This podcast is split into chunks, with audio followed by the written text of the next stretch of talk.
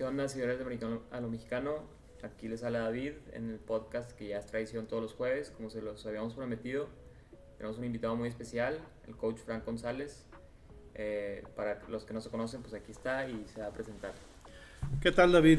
Buenos días. Este, eh, bien, como dijiste, soy el coach Frank González, este, ex entrenador de fútbol americano del TEC de Monterrey, ex director de deportes del Campus Monterrey también. Este, y pues a la orden. ¿En qué te puedo ayudar o qué necesitas? Muchas gracias, coach. Sí, no, pues hablar, lo primero que te quería preguntar era con relación a, la UNEFA y con ADEIP, que nos dieras un poco tu perspectiva de, este nuevo panorama que están, que están intentando hacer, donde ya están juntando de nuevo las ligas, qué dificultades podrías ver o si crees que va a ser una campaña exitosa. Mira, yo creo que definitivamente eh, es bueno, muy positivo lo que sucedió de la reunión de las dos ligas, de la CONADEIP con la UNEFA, y se hace una sola. Creo que es algo que debe haber sido eh, desde hace mucho tiempo, y creo que es algo también que nunca debe haber sucedido, más sin embargo sucedió. Eh, el poder entrar al detalle por qué sucedió en aquellos momentos, este, pues estuve de alguna forma inmiscuido, de alguna forma, porque estaba al frente del equipo de los Borregos. Eh, pues básicamente era las cuestiones de las becas. Más sin embargo, aquí estamos, que serán 10, 12 años después, y se están reuniendo nuevamente y no ha salido el tema de las becas porque siempre la queja era que el campus Monterrey eh, o el TEC, más bien, no, no el campus Monterrey, el TEC, porque fuimos varios de los equipos del TEC que nos excluyeron y precisamente por eso nos fuimos a, la CONADEIP y creamos nosotros nuestra propia liga. Este, la queja era siempre que las becas y las becas y las becas. Y pues siempre han existido las becas. Digo, nosotros como Monterrey, voy a hablar como Campus Monterrey en su momento, no, fuimos los inventores de la beca para deportes, sino incluso te puedo decir cuando yo apenas empezaba a ser coach y empezaba a buscar cómo poder ganar, este, hablaba con coaches de, de instituciones públicas que eran muy famosos, me voy a reservar los nombres, ¿verdad? Que eran muy famosos en, el ámbito del fútbol americano. Y les decía, pues, ¿cómo le hacen? ¿Y cómo consiguen estos jugadores? ¿Y, y, qué? Y, no, pues, este... Hay incentivos. Me hablaban de incentivos, para no entrar en mucho detalle. Hablaban de incentivos, o sea, o sea becas. Ah, ok, perfecto. Pero eran becas muchas veces que no, no eran visibles, ¿verdad? Que les daban departamentos, que les daban carros, que les daban escuela, les daban comidas para comer, lugares donde comer y cosas de ese tipo. Ah, ok. Pero no eran visibles. Entonces, pues yo dije, bueno, pues, pues déjame yo tratar de hacer y dar becas en su momento en el TEC de Monterrey cuando empezamos, y esto estoy hablando es por allá por el año de 1992, más o menos. Y voy con el doctor Rangel, en su momento, que era el rector del campus Monterrey, este, o del, de todo el tecnológico, ¿no? Sí, el sistema. Y, y platico con él y le digo, oye, pues querían, si nosotros teníamos la visualización de llegar a los campeonatos en la conferencia grande, pues que necesitábamos conseguir algo otro tipo de jugador y necesitábamos becas. Y inmediatamente él pensó en traer jugadores de Estados Unidos nuevamente como había sido en los años 70. Y le dije, no, no, no, no, no, no. Yo estoy hablando de jugadores mexicanos, hechos en México, que vayan a poder venir y realmente buscar hacer estudiantes de la escuela. Yo quiero graduados, yo no quiero... También en, tanto lo educativo como deportivo. Exactamente. Entonces, para mí eso iba a ser un éxito, porque si yo podía hacer y empezar a traer jugadores pecados y cuando se graduaran todo el mundo iba a voltear y iba a decir, ah, caray, eso es lo que yo quiero. Y íbamos a hacer un imán. Entonces, este, y hablo con el doctor Rangel en aquel entonces y buscando la posibilidad de traer algunos jugadores y nos autoriza 10 becas, 10 becas en aquel entonces. Y con esas 10 becas trajimos nuestros primeros jugadores. Eh, todavía los recuerdo, eh, los hermanos Treviso, de allá de, de, México, eran dos hermanos que habían jugado en Pieles Rojas y Pieles Rojas había desaparecido, entonces eran jugadores que estaban libres. Y el Sonrisas Martínez, un muy buen corredor. Este, teníamos unos jugadores en el campus Estado de México, este, de, Pido Pérez, Silverio Pérez y Alberto Pérez y Luis Pérez, los tres hermanos, eh, que también pues, no jugaban, jugaban en un campus de nosotros. Y empezamos a traer esos 10 jugadores y empezamos a formar un núcleo. Y ese núcleo nos llevó muy cerquitas y empezó, empezó a crecer el programa de becas. Pero siempre con la idea de que la educación era primero y el deporte era secundario. O sea, nosotros nunca tratamos de poner eh, el deporte por encima de la educación. Lo que nosotros, nosotros teníamos una frase que usábamos mucho en las diagonales eh, en muchos de los juegos grandes que eran televisados y decía forjando el futuro. Así lo miraba yo y así lo veo, que a través del deporte tú puedes forjar el futuro. ¿El futuro de qué? El futuro del TEC de Monterrey, el futuro, no, el futuro de México. A mí me, me, interesa forjar ciudadanos de bien, gentes de bien que de alguna forma u otra eventualmente iban a llegar para poder este, ser empresarios grandes. Entonces, este, eh, y así fue como empezó el programa de becas. Eh, no era nada nuevo, eh, las becas ya habían existido de los 70 en, en, el TEC de Monterrey y en Auténticos Tigres también, me acuerdo en aquellos años, porque incluso un servidor fue becado por el TEC de Monterrey para jugar fútbol americano. Y en ese momento también me ofrecieron beca de la Universidad Autónoma de Nuevo León para jugar en aquellos años allá. Más sin embargo, yo, yo seleccioné al TEC de Monterrey. Este, entonces, ya era, algo que se daba, pero no se daba a conocer. Entonces, lo que nosotros empezamos a hacer es a darlo a conocer, ¿verdad? Y, empezamos a crecer. ¿sí? lo padre de lo que dices es que al final del día, pues el fútbol americano habría o sea, lamentablemente en México pues no vas a vivir eso, entonces como que es importante enfocar la educación, inclusive como lo vemos en Estados Unidos con la NCAA, que pues les pides un promedio, les pides o sea, ciertos requisitos, porque la educación también es algo claro muy importante, entonces como dices, no, solo, no solamente enfocarte en lo deportivo, sino tanto en lo humano como en lo educativo, porque pues al menos está muy difícil llegar como que a un nivel donde yo pueda vivir el fútbol americano, al menos aquí en México. Sí, te, te puedes imaginar en Estados Unidos, en Estados Unidos, el porcentaje, si tú agarras de todos los jugadores de Estados Unidos, de fútbol americano, a nivel high school, ¿cuántos pueden? Uf, ¿te, imaginas cuántas eh, preparatorias hay? Nada más en Texas. sí, nada más en Texas, cuántos jugadores hay en cada equipo, este, y te vas a todos los high schools y hay cantidad enorme de high schools. De todos esos jugadores, el 1% llega a la NFL el 1%. Entonces tus probabilidades de llegar es muy poca. Entonces, y luego te vienes a México, pues ¿cuál es la probabilidad? Aunque por ahí también hubo nuestro hombre en la luna, así como lo menciono, y, a lo mejor ahorita podríamos platicar un poco de eso, de, buscar cómo poner jugadores en la NFL en México, de México, ¿verdad?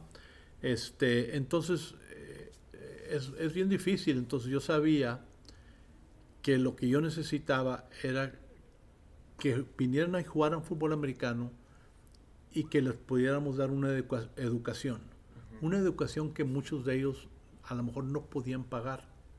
A lo mejor otros sí podían pagar, la verdad. Este, pero aquellos que no podían pagarlos, que darles la oportunidad de poder estudiar en una universidad eh, como el TEC de Monterrey. Entonces sí es muy, muy ¿cómo podría decirlo? Eh, una gran oportunidad que le dábamos a los jóvenes de aquel día, ¿verdad? Para poder tener un crecimiento eh, tanto escolar como personal, porque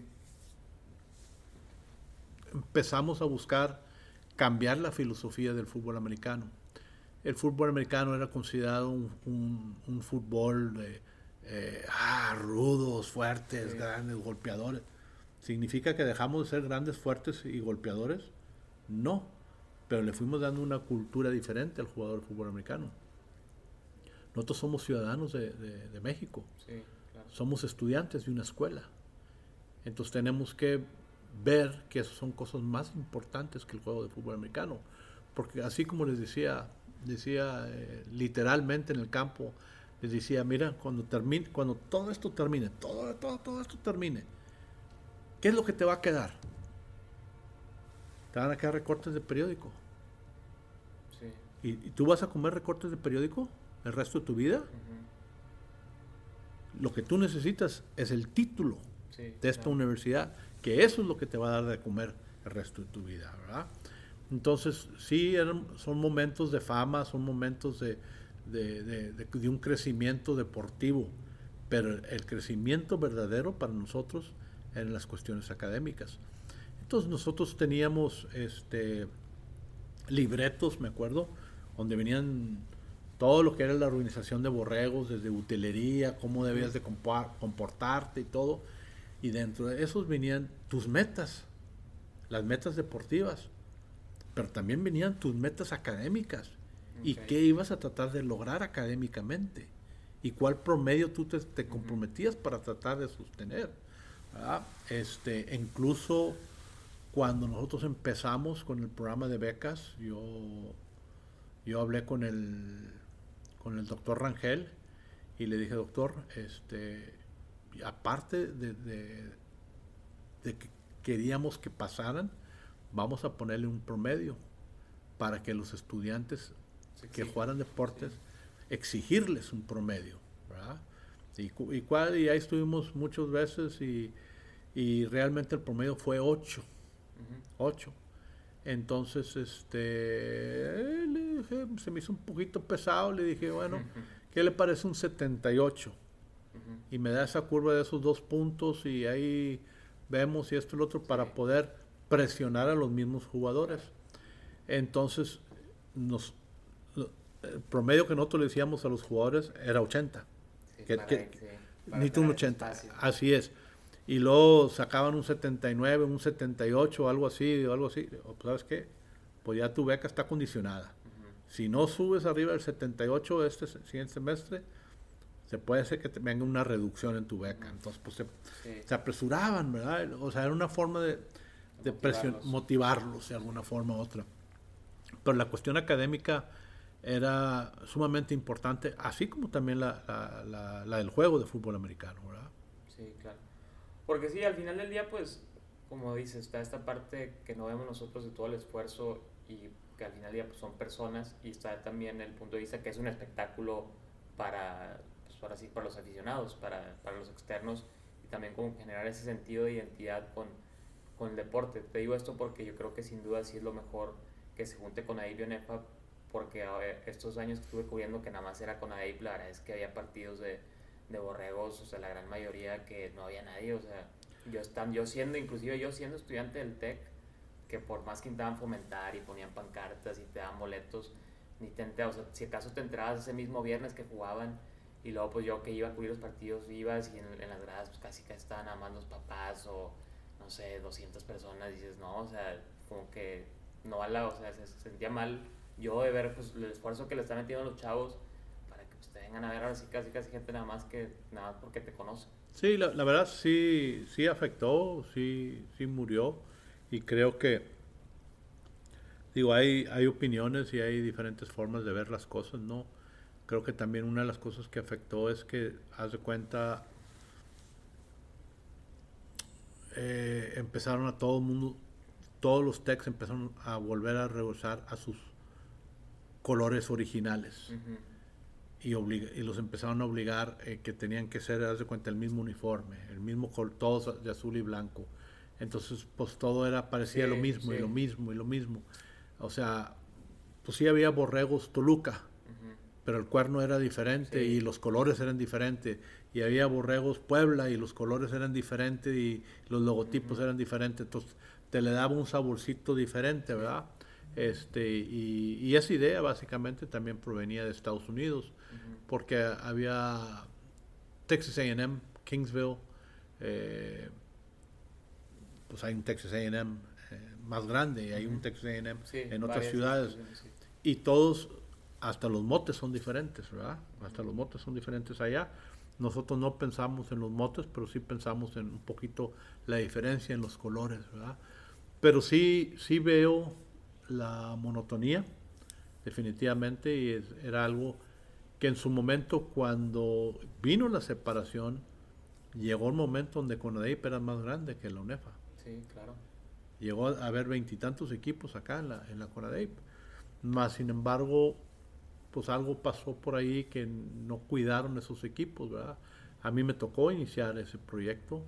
Este, eh, íbamos creciendo muy bien y muy grande, más sin embargo algo sucedió en el camino que algunos equipos empezaron a salirse, ¿verdad? Y, ya no ya no vieron el interés, ¿verdad? Porque ahí era cuestiones de, de buscar siempre cómo mantener el interés de los equipos y de las instituciones más bien, de las instituciones de poder pertenecer a lo que era CONADIP. Muy bien. Pues ahora que ya hablamos un poquillo del fútbol americano colegial, quería pasar a por qué crees tú que no se ha podido establecer una liga profesional. Entiendo que pues se necesita muchos recursos, interés de la gente, apoyo del gobierno, pero como que también duele ver que cada dos años ahí nos dan en la página, oye, está este nuevo proyecto ahí para que nos ayudes a cubrirlo y luego ya pasan dos años y pues por carencia de recursos, falta de interés, como que mala organización no se da. ¿Tú qué, por qué, a qué crees que se deba que no, no funcionan estos mira, mira David, creo que eh, fuiste acertado en algo que mencionaste, el recurso. El fútbol americano no es un deporte barato, es un deporte caro. Eh, me, me voy a trasladar y te voy a platicar una pequeñita historia a los años 90 con los dinosaurios de Saltillo. Este me tocó el ingeniero Caetano Garza, que era de la Universidad Autónoma de Nuevo León, un día me llama y me dice, Frank, este, hay un proyecto en Saltillo, eh, quieren invitarte para que formes parte de él. ¿Cómo ves? ¿Y por qué me hablas tú, ingeniero? Le dijo, tú estás en la uni. Dijo, no, no, yo voy a estar involucrado también. Mm. Entonces yo te estoy proponiendo, te, quiero, te queremos como head coach. Vamos a hablar con el dueño de, un equipo que se va a llamar Dinosaurios de, de, Saltillo. Carlos Ayala. Dije, sí, echamos un viaje a Saltillo. Total, la historia va en que, que sí eh, le entramos. Entonces empezamos a, a proyectar el nuevo el nuevo camino para un fútbol profesional en México. Entonces, de las primeras cosas que fuimos hablando, a ver, señores, ¿hay, hay recursos o no hay recursos? Porque aquí ya son atletas recibidos de universidades y pues están trabajando, entonces hay, hay que pagarlos. Entonces, estoy hablando de los 90, de los principios de los 90. Hicimos y establecimos una nómina. El jugador base de los dinosaurios en aquellos años, estoy hablando del 91, 92, era de 6 mil pesos mensuales, el base. Y luego eso, vamos a ir a categoría 4. Y luego había categoría 3, 2 y 1. De la, de la 4, que eran 6 mil pesos, a la 1 había 10 mil pesos de diferencia. O sea, el jugador que más ganaba era 16 mil pesos. Que para el año 91, 16 mil pesos, pues no era un mal sueldo. Claro que a lo mejor de esos jugadores, uno, había dos o tres, cuatro. Categoría 1. Categoría 1. Categoría 2, podía haber unos 10, 12 jugadores, categoría 2. Y luego el resto, a lo mejor en categoría 3, donde ganaban como unos 10 mil pesos y luego tenías el resto que eran de categoría 4, ¿verdad? Le, fuimos poniendo como categorías. Entonces, eh, Oye, una duda por interrumpir. ¿Y los jugadores no sabían? ¿O sí sabían? O sea, no, sí sabían. no, yo soy categoría 1 sí. y tú, tú, tú, tú, tú, tú, crees que el chisme no, no se corría en los vestidores. No, no, ¿cuánto te pagan a ti? No, pues a mí me pagan tanto. ¿Y a ti? No, pues a mí tanto. Oye, coach, no, ¿sabes qué? El día que tú seas tan bueno como él, enséñamelo en el campo y te pagamos más. ¿Ah? ¿Sí? Pues Entonces, o sea, era por resultados. O sea, no, no era por, por bonito ni, ni por nada, era por resultados, ¿verdad? Eh, entonces los titulares eran los que ganaban más, ¿verdad? Bueno, total, este, formas de viajar, empezamos a hablar con, con, este proyecto. Oye, pues este, tenemos juegos en México, ¿ok? ¿Cuántos juegos en México vamos a tener? No, pues cuatro juegos en México. ¿Y cómo vamos a viajar a México? No, pues ¿qué sugiere? Pues en avión. ¿Quiere ganar? Porque la idea era, ¿quieres ganar? sí o si quieres, si quieres competir, nada más para competir, pues nos vamos en autobús. Pero si quiere ganar, necesitamos irnos en avión. Y necesitamos quedarnos en un hotel bueno, comidas buenas. Sin distracciones. Ah, sin distracciones, etcétera, etcétera. Corrimos y el compromiso fue irnos en avión. Y nos íbamos en avión. Entonces viajábamos en avión, llegábamos a los hoteles, nos instalábamos un día antes, calentábamos el campo donde íbamos a jugar un día antes salíamos, entrenábamos y luego este, comíamos, cenábamos, dormíamos y al día siguiente ya nos presentábamos, jugábamos, terminábamos, nos subíamos al avión y de regreso. Y cuidando cuestiones de alcohol y cuestiones de ese tipo, no hay nada, 100% sano. Entonces, eso tiene un costo. Sí, claro. Tiene un costo, tiene un costo la nómina, tiene un costo todo lo demás, hotelería, campos de entrenamiento donde tienes que entrenar, tienes que pagar rentas, etcétera, etcétera, etcétera. O sea, económicamente es un gasto fuerte. Entonces, el señor, y te, doy la anécdota, el señor que estaba detrás de esto, eh, se llamaba Carlos Ayarla, era un señor muy pudiente, muy fuerte. Eh, en el segundo año, este, el primer año, muy bien. Llegamos a la final, perdimos la final ante los, los cerveceros de, Nuevo León. Imagínate, yo estaba con los de Coahuila, ¿verdad? Estaba un poquito, pero bueno, perdimos. Y el siguiente año nos vamos. Este, invictos, creo que perdimos un juego por ahí, pero vamos llegando a la final. Pero por ahí faltando como unos tres o cuatro juegos en la temporada, el dueño empezó a tener problemas económicos para solventar todos los gastos que se estaban haciendo, ¿verdad? Y teníamos buenas entradas, buenas entradas, ¿verdad? Y había al final del día no era, vaya, eh, no estaba, estaba recuperando su, lo que el, el dinero que o sea, estaba yendo tablas o estaba a lo mejor estaba perdiendo yo no ahí no yo no me puedo meter no conocía al 100% lo era como que más lo hacía él más por como que un hobby para él que yo creo que así es yo, yo de cuenta yo, yo proponía decía mira no, vamos a ir en avión cómo ve necesito quiere ganar necesito esto y necesito esto y esto y esto no sí le podemos bajar aquí sí sí ok o sea negociábamos. sí sí pero donde empezó el problema fue con las nóminas de los jugadores. Cuando se empezó a atorar, faltando unos 3, 4 juegos, se empezó a atorar la nómina.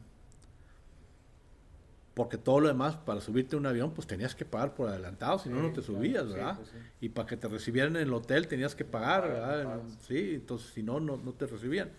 Total, va terminándose la segunda temporada y empieza a faltar recursos. Y empiezan a no pagarle a los entrenadores, pegan, empiezan a no pagarle a los jugadores también. Pues empiezan los problemas. Total, mira, hacerte lo más cortito, llegamos a la final, iba a ser en Saltillo. Nos convocamos para quedarnos la noche antes de la final en Saltillo, en un hotel. Eh, no habían pagado los últimos tres juegos. Entonces, el día del juego de la final, la final era a las 12 del día, en el desayuno se motinaron los jugadores y dijeron, no vamos a jugar. Hasta que nos paguen. Hasta que nos paguen. Coach, queremos saber tu opinión. Me levanté frente al grupo, le dije, perfecto, yo no les puedo decir qué hacer, están en su derecho, entiendo que ustedes están exigiendo lo que se les prometió, más sin embargo yo como coach Frank, yo tengo un compromiso. Yo a la una, yo voy a estar en el estadio. Si llegan ustedes, qué bueno, y si no llegan, también lo entiendo. También lo entiendo, no pasa nada. Pero yo no puedo pisar aquí.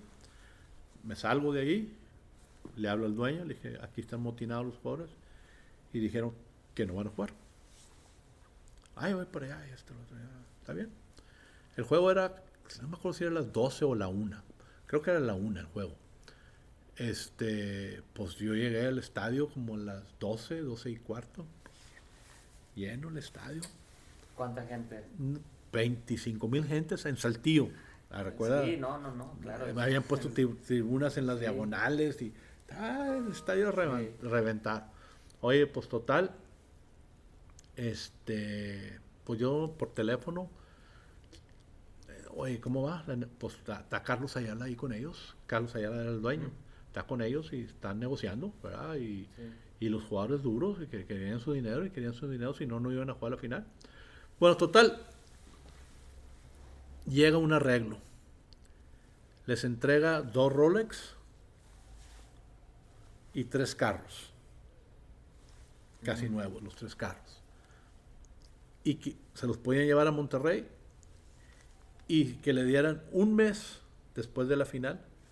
Y si en un mes no les pagaba, se quedaban con Vendían esos productos y se pagaban. Pero si él les cubría, le regresaban todo. Como un empeño. Como un empeño. Pues total, llegaron los jugadores una hora tarde al juego, ¿eh? Y los árbitros me castigaron 15 yardas, ¿verdad? Nada más 15 yardas. Nada más 15 yardas, ¿verdad? Yo les, expliqué al otro equipo, si quieren, se declaran campeones. Sí, casi, pues sí. Pues sí, ¿qué, qué puedo hacer? Aparte una hora es mucho. Sí, no, dije, no, no, esperamos, coach, esperamos, esperamos. Nosotros queremos ganarles en el campo. Sí. ¿Contra quién pues. era la final? Ah, eran de Toluca, los rojos de Toluca, o no me acuerdo cómo se llamaban. Buen equipo, buen equipo. Les ganamos a mero último en, en, una, en un avance muy largo de noventa y tantas yardas con el Sonrisas Martínez. Bueno, total, ganamos y ya yo este, agarré mis cosas, mis chivas, todo, y me regresé a Monterrey. Pero esa fue la historia, ¿verdad? Y quedamos campeones y sí, Carlos Ayala se comprometió y les cumplió. Les pagó a todos los jugadores. Este, pero ese es el problema. El problema viene siendo realmente eh, la solvencia económica. Eh, el fútbol en Saltillo, en nosotros, cada vez que jugamos en Saltillos, pues era alrededor de 20 mil gentes que iban al estadio, ¿verdad? Este, era, muy llamativo, muy llamativo, ¿verdad? Yo te, yo te quiero hacer una pregunta, este, coach. Este, ¿y, por, ¿Y esa entrada era nada más en Saltillo o cuando iban, jugaban en Toluca también? También, también, y metíamos mucha gente, ¿verdad? Había mucha gente también en, cuando jugamos en la Ciudad de México, no tanta como en Saltillo, ¿eh? eh y cuando jugamos, me acuerdo, los clásicos contra los cerveceros. Una vez jugamos en el Estadio Tech, eran como 25, 30 mil gentes en el Estadio Tech, ¿verdad? Uf, un, sábado mediodía, ¿verdad? Mike Cervantes era el coach de, los cerveceros y yo estaba, además me tocó en la banca enfrente como visitante. Yo venía de Saltillo. Sí, este, pero bueno, eh, fue, fueron épocas muy interesantes pero una de las, de las razones por qué fracasa es por la cuestión económica. O sea, no hay una solvencia fuerte, o sea, necesitamos buenos inversionistas. Este, y si, si hay buenos inversionistas, dices tú, para un equipo, es que no es para un solo equipo. Es para la liga. Es para la liga. Sí. La liga necesita un sostén fuerte. A ver, tú dime, si los jugadores de la NFL no les pagan, ¿tú crees que no va a haber problemas? claro que va a haber problemas. Sí, si, si nomás están peleando el dinero, ¿verdad? ¿Y cuánto más a pagar? y los contratos. O sea, eh, es un negocio. Eh, es, es un para jugadores, es un trabajo para los jugadores. que no lo pueden ejecutar durante toda su vida, hay un cierto lapso de vida que lo puedes, lo puedes proyectar, pero si lo proyectas y lo haces bien, pues te da suficiente eh, solvente económico para el resto de tu vida, ¿verdad? Si lo sabes, si lo sabes manejar bien, ¿verdad? Entonces, eh, yo creo que básicamente falta quizás una empresa o alguien que realmente quiera entrarle y meterle a, eso, ¿verdad? Sí, yo ahí como ejemplo te pongo en, en béisbol, pues eh, digo, perdón, en Corea hay béisbol, se llama la, la KBO, y la verdad es que el nivel es, o sea, es vergonzoso comparado con obviamente el de la MLB, y yo creo que estaría por debajo el de, del de la Liga Mexicana.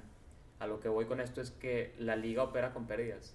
O sea, todos los dueños les gusta tanto o saben que es como una oportunidad para que, oye, puedo tener un estadio para llevar a, no sé, a otros empresarios, que ellos, o sea, cada año pierden millones de dólares, pero siento como que esa es la inversión, que obviamente su meta que ya en un futuro ya se que la despegue, porque pues no, de un día a la mañana consigue esa visión, que la gente tenga un sentido de identidad. Entonces creo que como que eso se necesita un proyecto que, oye, mira, no, no quiero decir que vamos a perder dinero 10 años, pero oye, va a ser un proceso arduo donde no, o sea, no es del día, a la, del día a la noche, pero como que tener esa creencia y que, como dices, que a todos los dueños les guste y que sepan que es un trabajo en conjunto. Sí, porque mira, eh, precisamente lo que dices tú, eh, un servidor eh, incursionó mucho en los patrocinios y mi idea atrás de los patrocinios era lo siguiente, yo, hablaba con los empresarios, decía, mira, tú le vas a tener que pagar impuestos al, gobierno. En lugar de que se los des a él, dámelos a mí. Y yo pongo tu logotipo en mi uniforme. Y yo te promuevo para que tengas más clientela. ¿sí? Y yo te doy un recibo deducible de impuestos. Entonces, esa fue la forma que yo busqué para poder este, que recursos entraran al Tecnológico de Monterrey. Este, y eso es de la forma que creo que se debe de ser. Empresas que pagan mucha cantidad de impuestos, en lugar de que lo paguen el gobierno, busca cómo meterlo en algo más sano, ¿verdad? Que es el deporte, ¿verdad? Este, pero buscar cómo que esto vaya creciendo, que no nomás sea una pérdida, como dices tú, ¿verdad? Eh, y lo, lo, pongo así en, como pérdida que quizás porque o se lo das al gobierno o se lo metes al deporte. Yo diría, mételo al deporte y para mí ya no es una pérdida. Cuando menos tengo algo ahí que estoy fomentando y que estoy moviendo. Entonces ya para darle cierre a este tema, ¿tú crees que en algún, en algún futuro este, se vea una liga profesional en México. No te digo, obviamente nunca vamos a ir a la NFL, pero una liga donde, y pues no sé tampoco si puedo decir competir al fútbol, pero que tú vayas a, no sé, a Saltillo y que esté el equipo de fútbol, pero que también la gente esté identificada con un equipo de fútbol americano. Mira, yo creo que eh, definitivamente sí. Eh, depende cuál es la visualización tuya para que sea un éxito un estadio con 10.000 gentes, no falta mucho. Un estadio con 100.000 gentes, falta mucho. ¿Sí, me, explico? O sea, depende de la visualización que tengas, a dónde queremos llegar. Creo que de alguna forma u otra, México estando tan cerca de Estados Unidos, para mí sería muy interesante. ¿Te podrías imaginar hacer un estadio de fútbol americano o un estadio en Monterrey para traernos un equipo de la NFL aquí en Monterrey? ¿Por qué no? Puede ser. Canadá tiene un equipo de béisbol en la Major League Baseball. Sí, se puede, sí se puede llegar a hacer. Eh, claro que hay que buscar los patrocinios o hay que buscar los recursos y hay que buscar toda la logística y la inversión y todo, pero debe de poder hacerse. Eh, yo, yo creo que lo único que falta es realmente algún valiente, algún valiente que esté dispuesto a hacerle. NFL existe en México, existe una, una oficina de NFL en México. Este debe haber, no es fácil, no sería fácil una expansión a México, pues, ¿no? Pero mientras que no toques la puerta, que tú no cerques y toques la puerta, ellos no van a venir. No van a venir. Así es, tienes que llegar, decir, oye, tengo un proyecto, ¿qué piensas? No, pues ¿qué, no, ¿qué es lo que no te gusta? ¿Esto? Ok, perfecto. Regreso. Aquí está, ¿cómo ves? Esto. Ah, oye, pues sí, sí, sí. ¿Por qué no? Pero, pero, luego que pasa es, o sea, es como que vamos por buen camino, pues ya es que regresó el, la NFL al Estadio Azteca. Y iba a ser, creo que hace dos años, el partido de los Chiefs contra los Rams. ¿Y qué pasó lo de la cancha? Que dices, o sea, y que se movió de sede.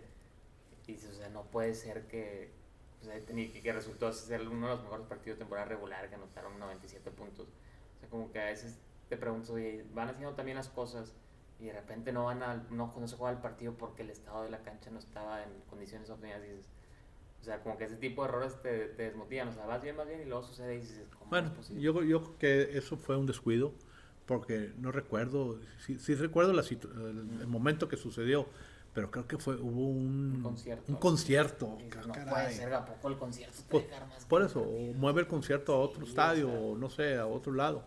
Más sin embargo, este pues fue un error, ¿verdad? Pero no, no tenemos la infraestructura. Sí.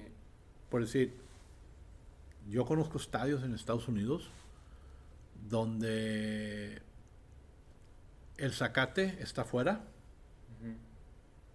y se mete. Sí, como lo deslizan. Sí, lo deslizan y lo meten al estadio. ¿Por qué no podemos tener un estadio azteca así? Sí, sí. Ni, es infraestructura nada más. ¿sí? De, de, agarrar ese césped, sacarlo, usas el estadio para tu concierto, termina el concierto, se salen, mete el zacate, ¿verdad? Este, más no tenemos esa infraestructura.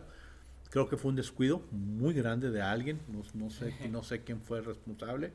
Eh, mm, no creo que haya sido la oficina de NFL México, eh, porque yo estoy seguro que ellos estaban preocupados por el partido. La NFL México no es dueño del estadio. Entonces el estadio tiene otros dueños y a lo mejor pensaron que no se iba a maltratar tanto, a lo mejor hubo un día de lluvia, qué sé yo. Más sin embargo, sí estaban muy malas condiciones. Entonces, ¿te imaginas poner un Patrick Mahomes en una cancha floja, una lastimadura de un jugador que te vale como 140 millones de dólares? No, no, te vas a arriesgar, ¿verdad? No, pues de mi parte creo que ya sería todo, coach. Al menos tú quieras agregar algo, decir algo. Este, mira, yo, yo creo que eh, voy a hablar un poquito del deporte en general. Este, creo que el deporte es, es algo muy importante en las vidas de los jóvenes, eh, porque yo lo veo como un elemento que forja, un elemento que te ayuda en tu crecimiento. En tu crecimiento eh, hay que saber cómo aplicarlo y cómo poder llevarlo, y es algo que yo siempre ya voy a hablar como director de deportes, no tanto como en, la, en la área de fútbol americano, como director de deportes del campus Monterrey, que estuve ahí como 13 años, este, siempre busqué eh, el poder concretar un mejor futuro, el poder ayudar a los jóvenes en su crecimiento, dándoles, pero exigiéndoles y exigiéndoles bien y fuerte. Eh, creo que el deporte es forjador, forja, forja, sabiendo cómo utilizarlo. ¿Quieres jugar? Me tienes que dar esto. Si no, no juegas. O sea, yo usaba el deporte como un estímulo para poder lograr un medio, un medio para poder lograr el otro lado. Y, creo que en todos mis años eh, la estadística más importante para un servidor, créemelo, es la cantidad de atletas que se recibieron. Que hasta cuando terminé eh, en el Tecnológico Monterrey, mi porcentaje era el 98% de mis atletas eran graduados del TEC de Monterrey. Eh, yo creo que esa es la estadística más importante, más importante que, que un servidor tiene. Más que los títulos, más que... Los títulos van y vienen, sí, esos, esos van y vienen los títulos, pero lo que más, mi interés más grande, más grande siempre fue... Eh, forjar el forjar el futuro. Forjar, es lo que decía las diagonales, forjando el futuro. Eh, yo sabía que si yo estaba forjando el futuro de México, que las cosas, las cosas podían ser mejores. Este, y a través de disciplina, a través, de, te, puedes imaginar un, un, entrenamiento. Te decía yo, ok, chavos, este, mañana 7.58 es el entrenamiento. ¿Ok? ¿A qué hora llegas? Pues a las 8, Ya mal. Llegabas a las 8, te castigaba. Sí. ¿Por qué horas dije? 7.58. 7.58. Entonces, tú más vale que estés cuando menos 10 minutos antes de las 7.58. Okay. Sí, o sea, y eran cosas que yo sí, haz de cuenta, decía, con pruebas, sí. Sí, oye, esto, lo otro, ¿no? Y, hay anécdotas y hay historias de lecciones, de lecciones, eh, y yo voy a decirlo así como lecciones de vida. Lecciones de vida que eh, le di a, muchos de mis jugadores y a varios de mis jugadores, que estoy seguro que todavía hoy en día se recuerdan muy bien, ¿verdad? Que, que realmente impactaron. Ese es el objetivo, que impactes en la vida de los jóvenes a través del deporte, ¿sí? Para que sean mejores ciudadanos. Porque muy pocos, muy pocos de esos deportistas van a vivir el deporte. Ellos van a ser empresarios, van a ser eh, hombres de bien, así les decía, allá afuera. Y eso es lo que a mí me interesaba, ser hombres de bien, ¿verdad? Este, y, creo que el, si yo podía poner un granito de arena ahí todos los días, este, a través, de, a través del deporte, este, ahí estaba, ahí estaba para empujarlos todos los días. No, pues la verdad es que sí, o sea, qué padre sentimiento que, que lo hayas tenido muy claro, sea, desde, desde, siempre, porque creo que sí se presta mucho a que en ocasiones la gente pierde, o sea, se enfoca nada más en, el, su objetivo laboral y al final del día pues se les olvida que somos personas, somos humanos que, como dices, o sea, pues, queremos mejorar, queremos tener una buena calidad de vida. Pues creo que sí tiene mucho mérito el que nunca hayas perdido de vista eso, que tú, tú fácilmente podrías haber ¿sabes qué? A mí que tengan 70 promedio, yo lo que quiero es lo, deportivo. Y, pero pues no, fíjate, se trata de fíjate, fíjate, David, eh, a lo mejor eh, me voy a prolongar un poquito, pero cuando yo llegué al Tecnológico Monterrey becado, este, yo no, yo no hablaba absolutamente nada de español. Mis, mi idioma era inglés, 100% inglés. Eh, incluso usaba a mi hermana que me tradujera para hablar con mis papás a veces, porque mis papás hablaban poco inglés. Yo llego al Tecnológico Monterrey, pero yo llego con un propósito. Un propósito. Una educación. Siempre me ha interesado la educación. Y, y dije, yo me quiero graduar de aquí. Pero ¿cómo le voy a hacer? No tengo la menor idea porque no hablo español. Y, tu, y tuve, tuve gente que se acercó conmigo y me ayudó, me ayudó. Y en ese tiempo no habían los cursos de inglés como ahorita que ya la no, mitad no, inglés. No, pero gente que me ayudó. Entonces, cuando esto se da vueltas y yo empiezo a traer, yo me convertí en una de esas personas que ayudaba. Sí, cuando yo me acuerdo que mi primer semestre me ayudó mucho un maestro, se llamaba el profesor Calderón eh, era graduado de la Universidad de Texas A&M eh, con maestría y doctorado allá en la universidad y hablaba muy buen inglés, pero hablaba muy bien español, colombiano, ¿verdad? Era colombiano.